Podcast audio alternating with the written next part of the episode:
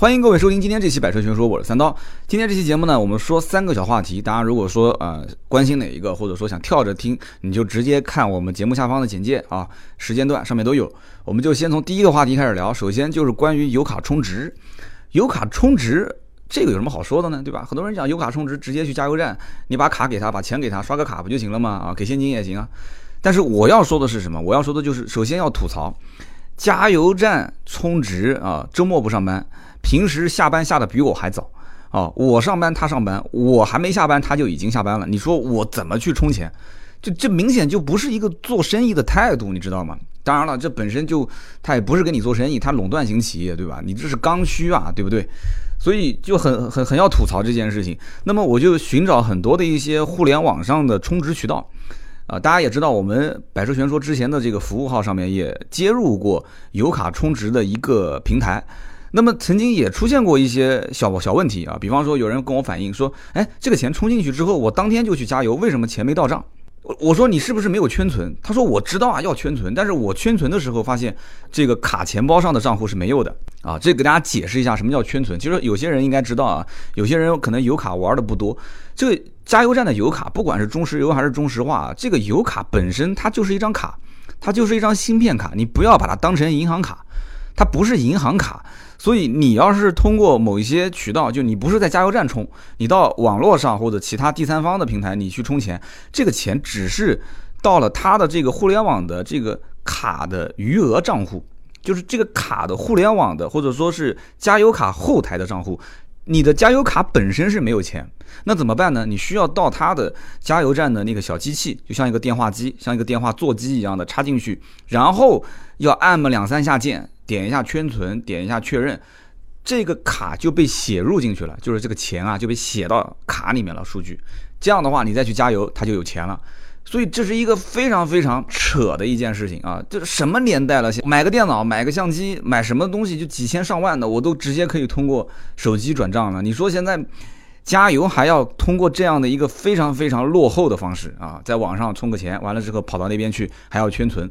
如果这家平台和呃，中石油、中石化之间的关系不是很到位，就是系统上出现一些延迟的话，你可能钱还不是实时到账，所以这就很麻烦了，你知道吗？很麻烦，很麻烦。你你你像比方说，我现在那个就前两天我的车子快没有油了，我就需要马上充，马上到账。你你哪怕就稍微缓个一个小时或者三十分钟，哪怕你给我一个短信提示，就是这个油卡的钱已经到账了啊，请记得圈存，那我至少心里也有数啊。可是对不起，没有。啊，没有怎么办？没有的话，我就只能碰运气啊，我只能碰运气。所以我当天就没加油，我隔了一个晚上，第二天上午我跑到加油站去，然后点了一下圈存，啊，还还好，钱到账了啊，直接就圈进去了。那么我今天要跟你们讲的一个是吐槽，十分的不方便啊，不仅仅是加油站充钱不方便，包括这些网络平台也很不方便。那么这些网络平台还出现过什么情况？你比方说你现在打开那些什么车点点啊。什么点点养车啊，这些软件以前都有啊，充钱还能打折啊，充个三百、五百、一千、两千，还能多多少少给你个一块、两块、十块、二十块的优惠啊。现在呢，啊，我今天刚打开来看的啊，现在车点点是写说平台系统升级中，然后点点养车是写油卡已售罄啊，油卡已售完，这怎么可能的事情呢？什么平台升级中啊？这平台无非不就是我充钱给你，你直接把钱打给中石化、中石油吗？你就是无缝对接，这么简单的一个系统，讲白了就是对方没给你开放，肯定是中间合作方面没谈妥啊，或者就是中石化、中石油开始跟他们收钱了啊。这么大量的资金往来，你这个地方还要沉淀那么一一点点的时间，你是不是应该给我交份子钱？我估计这里面是出问题了啊。点点养车也是啊，已售完已售罄，这怎么可能售完售罄呢？只要能挣钱的生意，你会说你不卖吗？对不对？人家中石化、中石油嘛，你说不把它当生意做啊？就翘个二郎腿，你反正是要过来找我充值的。你互联网平台不是啊？对不对？你是需要做流水，你也需要有客户的沉淀啊，你这是刚需嘛？所以说这里面一定是合作上出问题了。我再给你们讲一个我被套路的事情。有人讲说加个油充个钱还能被套路，我跟你说还真被套路了。南京当地有一个 APP 啊，就是加油充值就上。骆驼加油，我这不是给他打广告啊！我要说他套路我是怎么套路我的。这个骆驼加油呢，其实我南京当地朋友比较多，我也知道啊。它本身就是广电旗下的一家公司，也就是说它是它不是什么互联网创业公司，也不是什么私营企业，它背后是广电这个系统，你知道吗？所以他在电台里面广告特别多。南京当地的听友肯定知道啊，你开车的过程当中一定会听见啊，什么加油最省钱，骆驼加油什么的。然后当时我也是。脑袋一热，因为我当时想法也很简单，加油卡充值这件事情不就跟移动、联通话费充值一样吗？你能给我省多少？这东西都是一个非常简单的账目嘛。你给我省五块，那就省五块；省十块就省十块，就没有什么中间的套路可言。结果我就被套路了啊！我就被套路了。我下了个软件，是今年上半年吧？啊，应该是上半年。我下这个软件，骆驼加油。我一看，充一千块钱能。返十块钱还是二十块钱？后来我想了一下，首先网上充值挺方便的，对吧？其次贪个小便宜嘛，对吧？哎呀，真的，我我跟你讲，人只要想贪小便宜，肯定吃大亏。我来想说，反正返我十块钱，那我充呗。好，我绑定手机号，然后充钱啊，绑定我的这个油卡。充完钱之后，哎，他套路就开始了。他这个十块钱啊，他送的是什么？是话费。哎，我说这个有点意思啊，他送的送的是话费。中国移动的话费十块钱，好，我正好用的是移动的卡，好，那我就说，那我就用它的十块钱的话费呗。怎么用？激活它，你得至少充值，至少充一百还是至少充两百啊？哦，我想起来了，它这个十块钱的话费好像还不是一次性给你，它是分成五块、三块跟两块，好像是充两百可以用五块，充一百可以用三块，充五十可以用两块，好像是这么个套路，我记不清了。所以这么玩的话，我觉得那就是我真的要给你刷一波六六六啊！所以当时我记不清我充了多少钱，反正我充了肯定不止一百块钱，我是把这十块钱都给用了。哎，我想了一下，反正话费早晚都要充，对吧？呃，你你你在任何其他平台充，可能就省个一毛两毛，他这边充完之后直接就十块。可是这个账算的不对啊！我觉得我充完之后我才发现不对啊，因为我是买你的油卡，你返的钱。对不对？你这钱本来就是应该返在我账上，可是你现在这个钱返到话费充值里面去了，我觉得你就不对头了。后来我想了一下，他返我话费充值也不对啊，他直接把这十块钱返到下一次充值不就行了吗？就是你充一千块钱，我返你十块钱，但是这十块钱怎么用呢？你再充一千块钱，我就可以给你用这十块钱，那可能就别人就不充了，这十块钱我就不要了，你套路我嘛。但是如果说你再充，五百块钱，我就给你返这十块钱。那么你这五百块钱充完之后呢，我再给你返五五块钱。你下次再充一百块钱，我再给你用这五块钱，那你不就循环充油卡了吗？后来我认识他们公司的人，我了解了一下，我才发现是怎么回事啊？他是广电集团广电系统里面本身跟这个联通、移动啊关系就非常到位，所以。移动、联通的话费是可以给他打折的，就比方说，我你你能帮帮我承诺一个月啊消费多少？好比如说啊两千万，好两千万，我整体给你个打打包的价格，就话费是可以打折的。可是油卡就中石化、中石油方面呢，它是不给打折的，所以呢，它话费方面就算给你。啊，充好比说，呃，一百块钱，或者说充个五百块钱，给你返十块钱。那这五百块钱对于他五千万来讲的话，他返的这个金额的比例也比你要返的要多，所以他其实还是有一点点赚，哪怕不赚，他赚的也是用户。但用户来讲，可能也觉得说，哎，这个钱我算是不是也挺上算的啊？你看我充充话费也也赚到钱了啊，省了这个十块钱。啊，还是那笔账，就看你怎么算。其实真的从总体上来讲的话，你如果不知道这个软件，你正常去充值充一千，那就是一千；你正常是充话费充一百，那就是一百。那你是赚了这十块钱，可是总是心里面觉得有一点不舒服啊，就感觉是被套路了啊，感觉是被套路了。而且大家知道，我是习惯性用油卡，我不知道你们是不是习惯用油卡。就大家知道一件事情，就是油卡毕竟。用起来方便，有一些加油站是有自助加油这个机器，就是你要用油卡，你就可以不排队，直接去那个自助加油的那个机器自己去插卡去加。第二一个呢，就是像开发票，你如果说每一次用现金，那对不起，你每次都要开发票。但是呢，如果你要用油卡呢，你就可以直接在充值的时候就拿发票。讲到发票的事情，又要吐槽一点，互联网上所有的充值平台是不提供发票的，哎。这件事情你知道为什么吗？其实说白了就是它是一个带你去支付的平台，它当然不给你交发票了，它钱最终是给到中石油、中石化。可是中石油、中石化觉得说我的钱又不是跟你客户之间进行交易，你是那家公司跟我之间有资金往来，所以我没有必要给你个人开发票，所以中间就就很扯，就没有发票了。那少的金额倒还好，一百两百。可是我都是一千两千的充的话，有的时候是需要发票。但是讲到发票这件事情，不做企业的人可能不知道，有一些企业啊，你如果车子是公牌，发票是可以抵扣的啊。但还有一些企业是跟车相关的一些企业是可以用加油发票。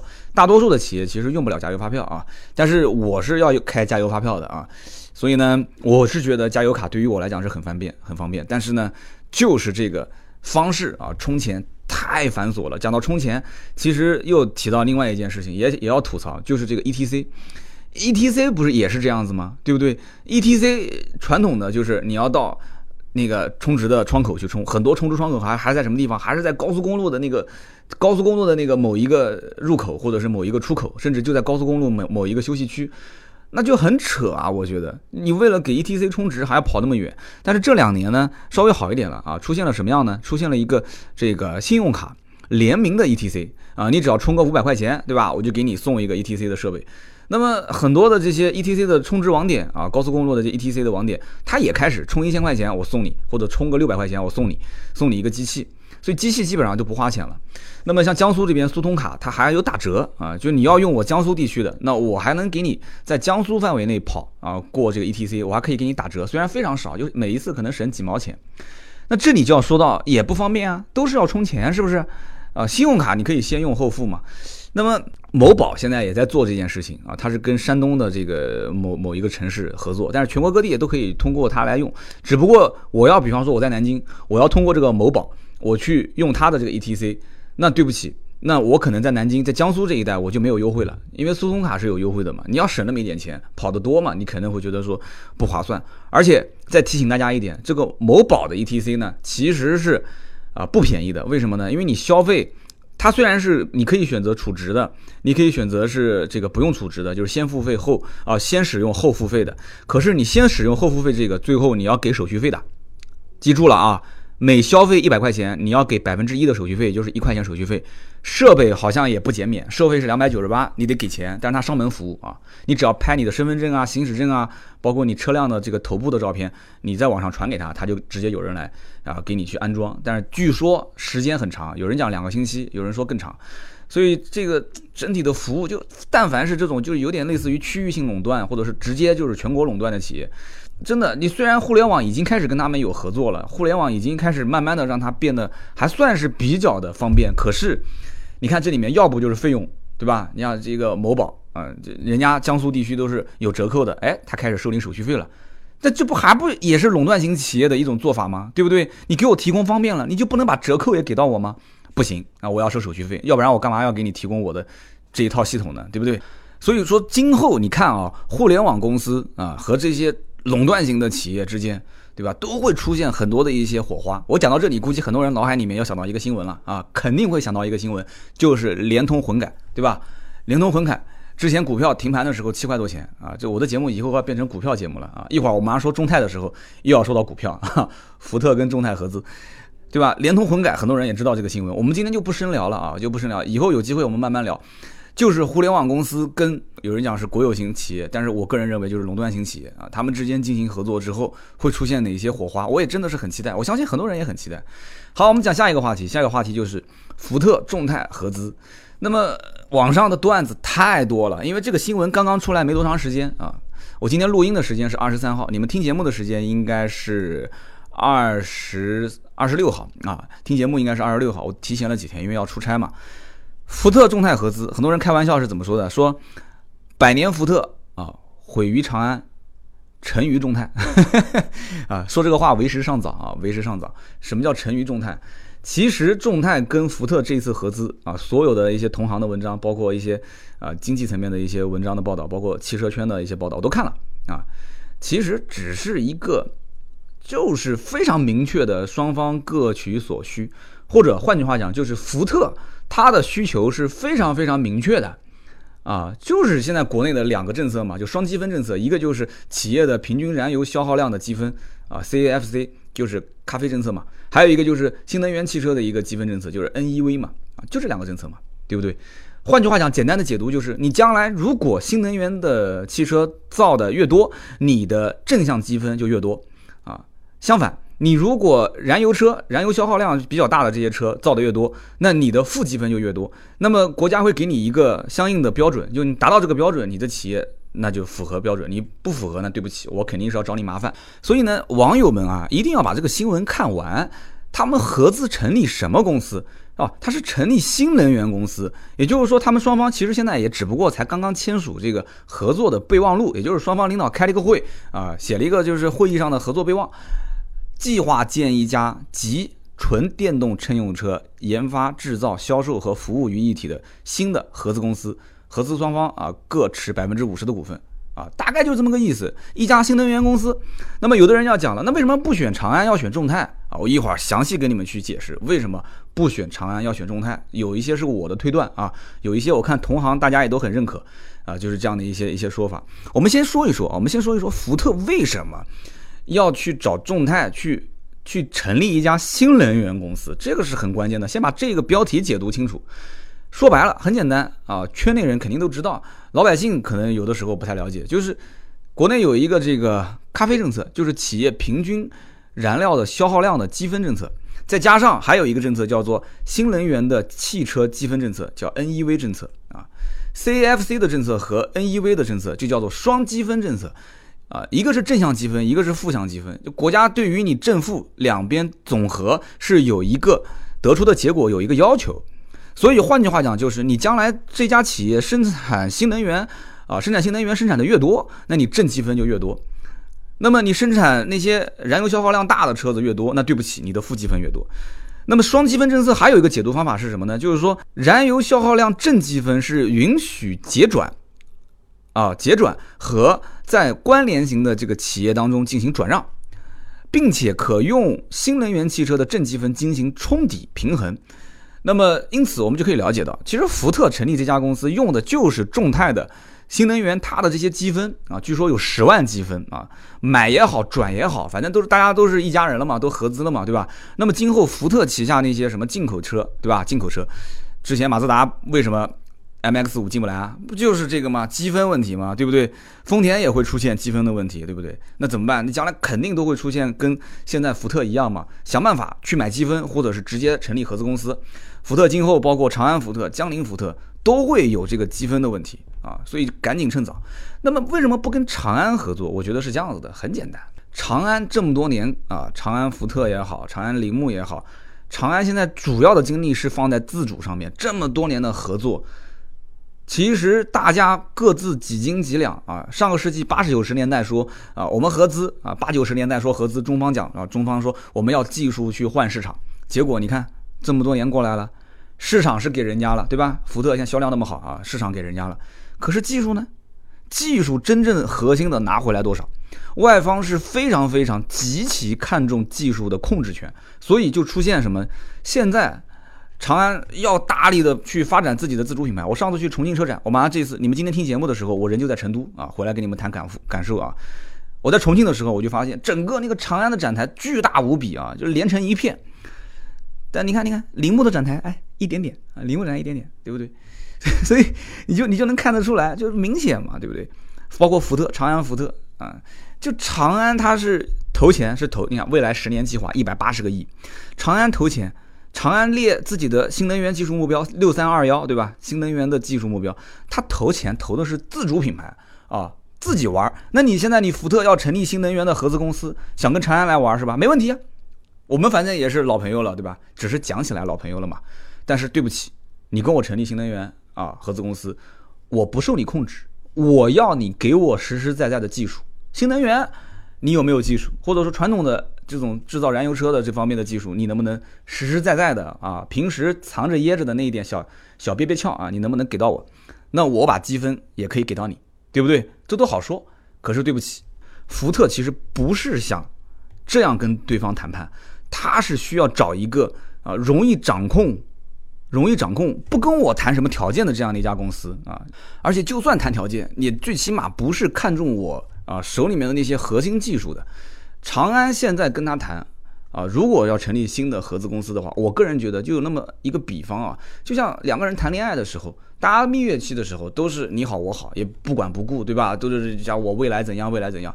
可是真正两个人要结婚的时候，啊，双方的硬件条件，这个时候你可能就要开始掂量掂量了，包括软件条件，你甚至都要掂量，对不对？女方肯定要考虑啊，男方有没有房啊，有没有车啊？呃，这男孩未来的本身这种潜质有没有啊？发展空间有没有？那么男方其实真正考虑的这些也不一定是当事人，有可能是背后的父母，对不对？可能他男方要考虑这女孩身体健不健康啊？啊，家庭背景怎么样啊？有没有什么不良的嗜好啊？啊，很少有人问男方又问一句话，就问一句话啊。作为父母，你是不是真的爱他？我现在很少看到身边的父母在介入啊，男方女方就是下一代小孩婚姻的过程当中啊，说。问的第一句话是你是不是真的爱他？就没有人会问这个问题，就问的是男孩有没有房有没有车啊？然后问问男孩问女方这个家里面什么背景做什么的啊？然后把女孩喊过来，无非就是看看啊这个怎么样怎么样，长得怎么样啊？就以后小孩生下来好不好看，对不对？所以说两个人真的谈恋爱是可以，真的要结婚，你们俩要现在当下的环境下让长安跟福特说成立一家新能源公司，那对方肯定就是就像。这这就就像什么，就晚婚的这种男女青年，你你知道谈恋爱那多多恐怖啊，就是就没有什么可以谈的东西了，就直接上来你做什么工作的，收入多少啊？然后男孩女孩就大家都成年人了，也就不要再遮着掩着了，就搭伙过日子嘛，对不对？谈条件呗。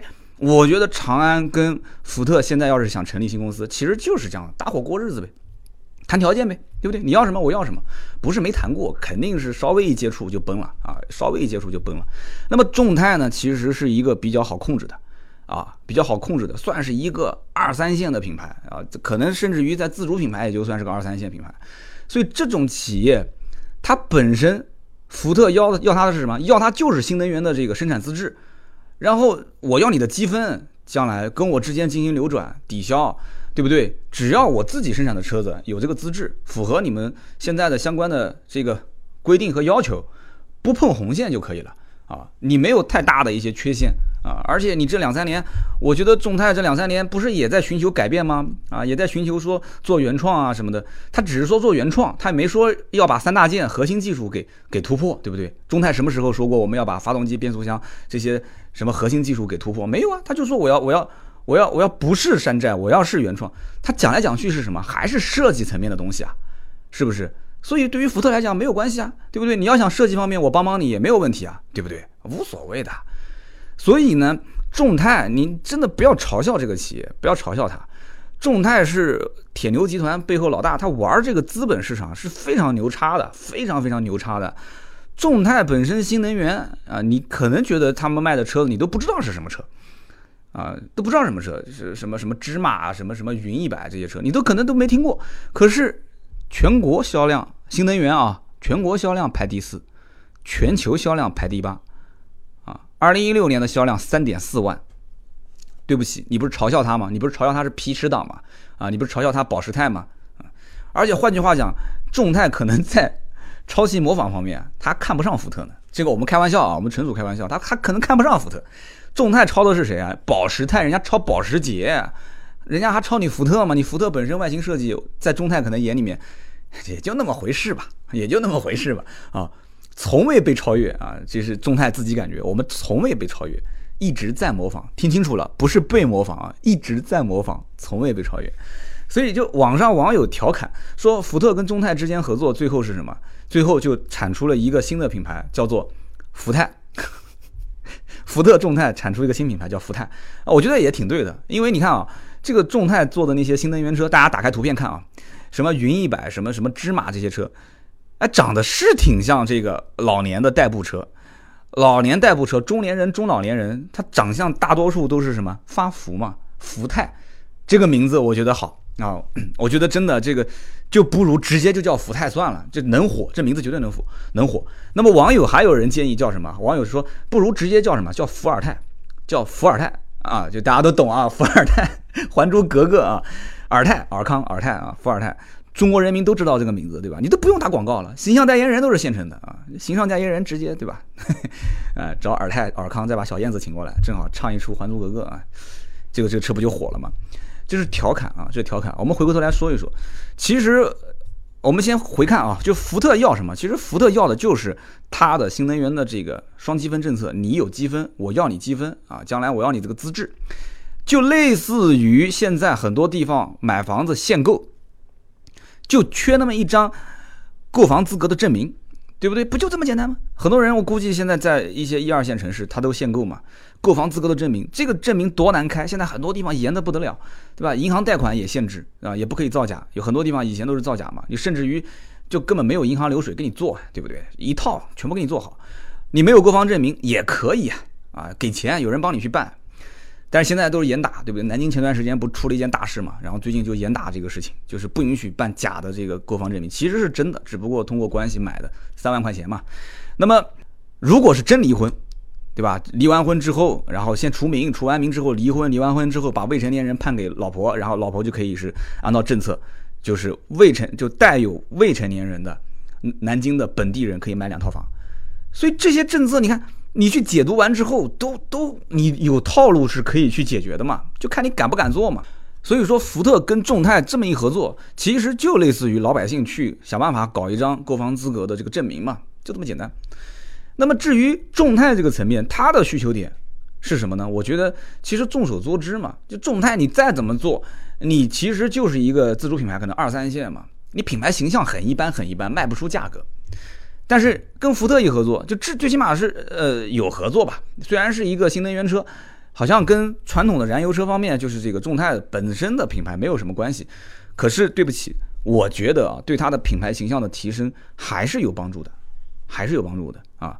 那么第二一个就是你的技术方面，虽然不像长安那么直接、那么赤裸裸的说，我肯定是要你的核心技术，但是众泰在造车方面，福特既然跟他合作了。哎，多多少少点拨一下没有问题吧，对不对？就像我我烧菜一样的，我烧菜我可能炒一个西红柿炒鸡蛋，你没有人点拨我，我可能就正常炒了，对吧？这个我不讲炒鸡蛋嘛，我们讲就就炒茄子，对不对？但旁边一个大厨跟你讲说，哎，你茄子下油之前可以用盐先码一码，它不吸油，哎，它这个就就点拨点了一下，对不对？完了之后怎么炒出来这个鱼？你怎么下锅它能？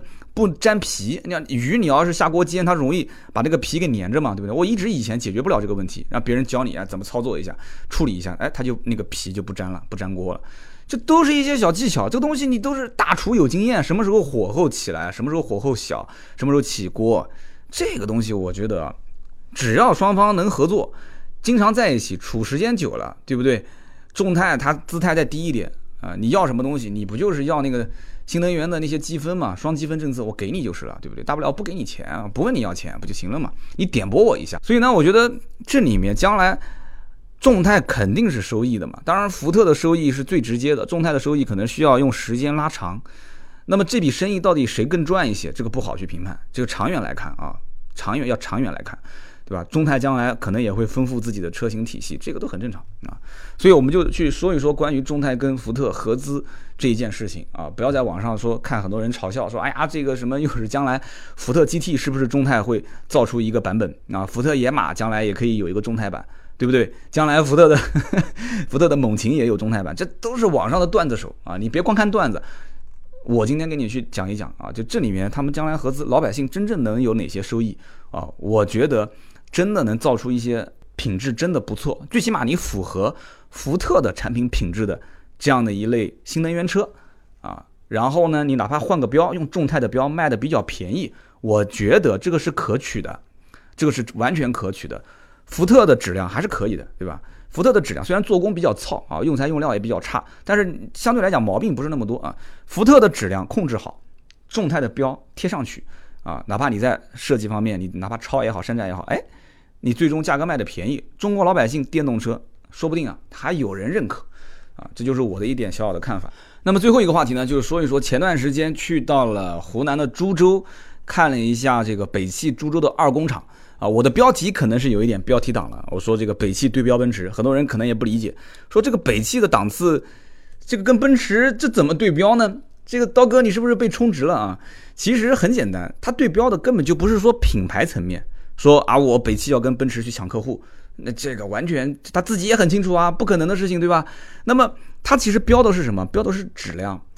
他很清楚一点，就是最起码我先在质量方面先做到位，对不对？你什么核心的三大件这些东西，我们就放后一步再说。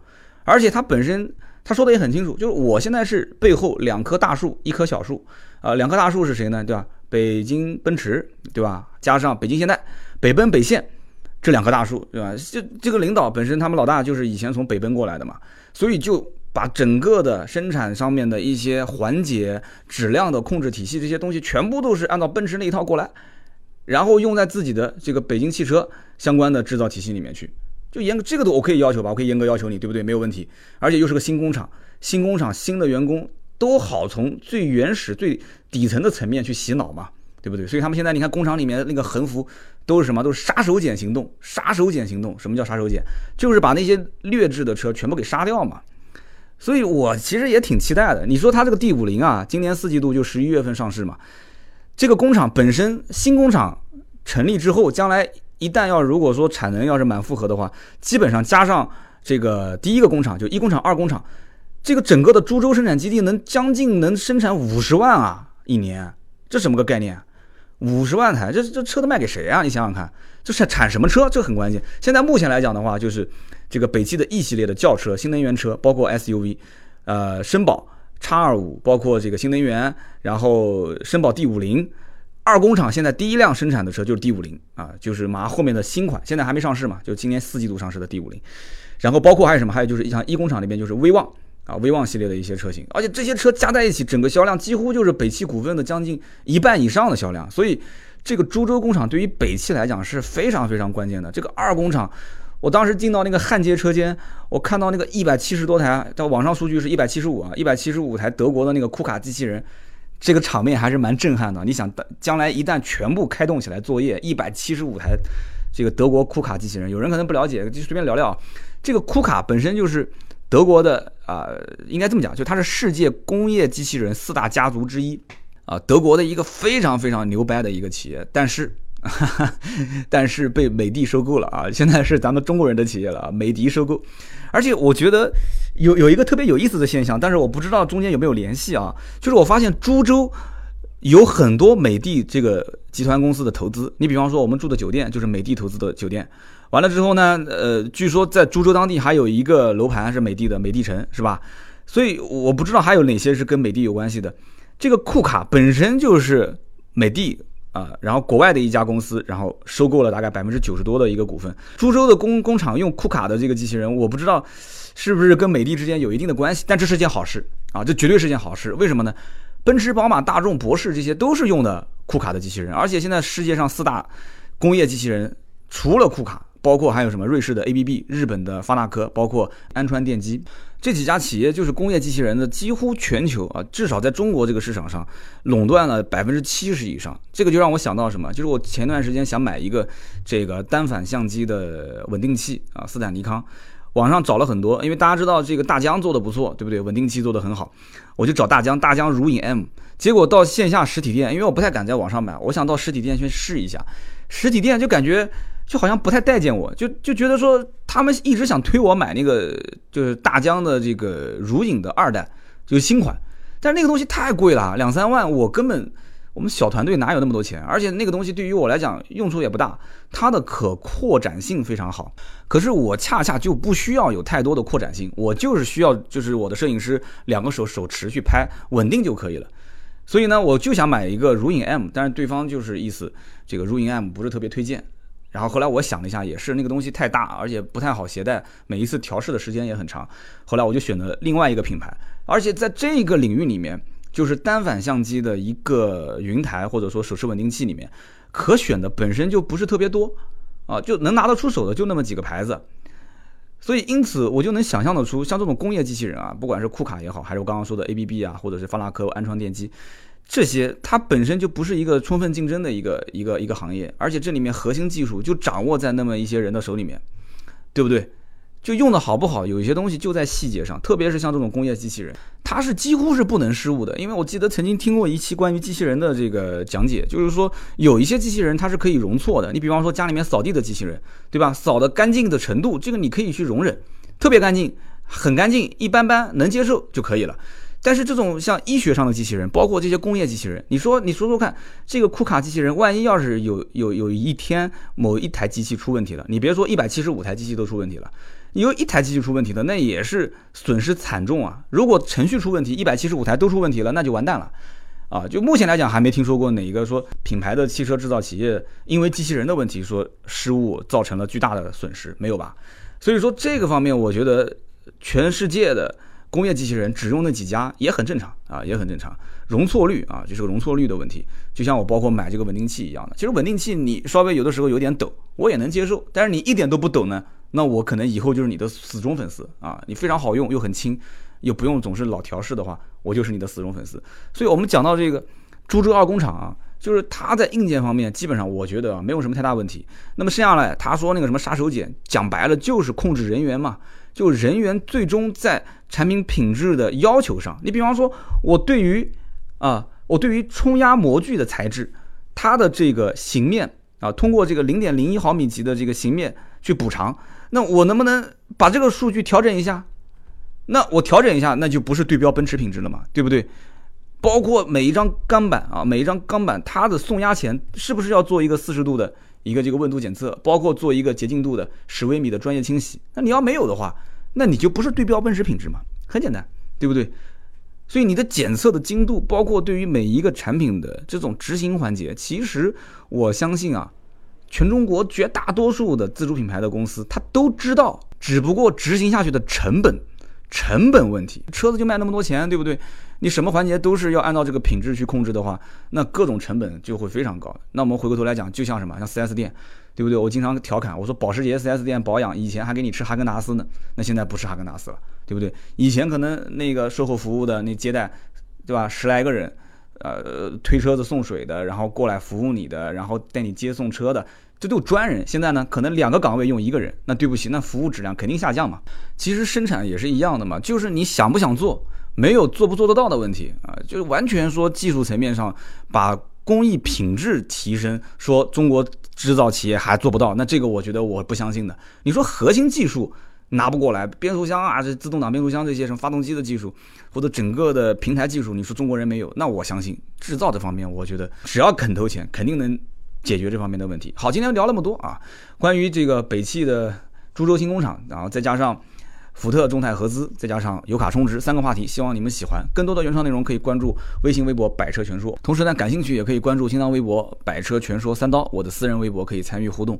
那么，如果想加我们的私人微信的话，四六四幺五二五四啊，是我们的客服的私人微信。加他之后呢，以后我们朋友圈可能会定期啊对个人推送一些。特别的内容。好的，今天这期节目就到这里，我们下期接着聊，拜拜。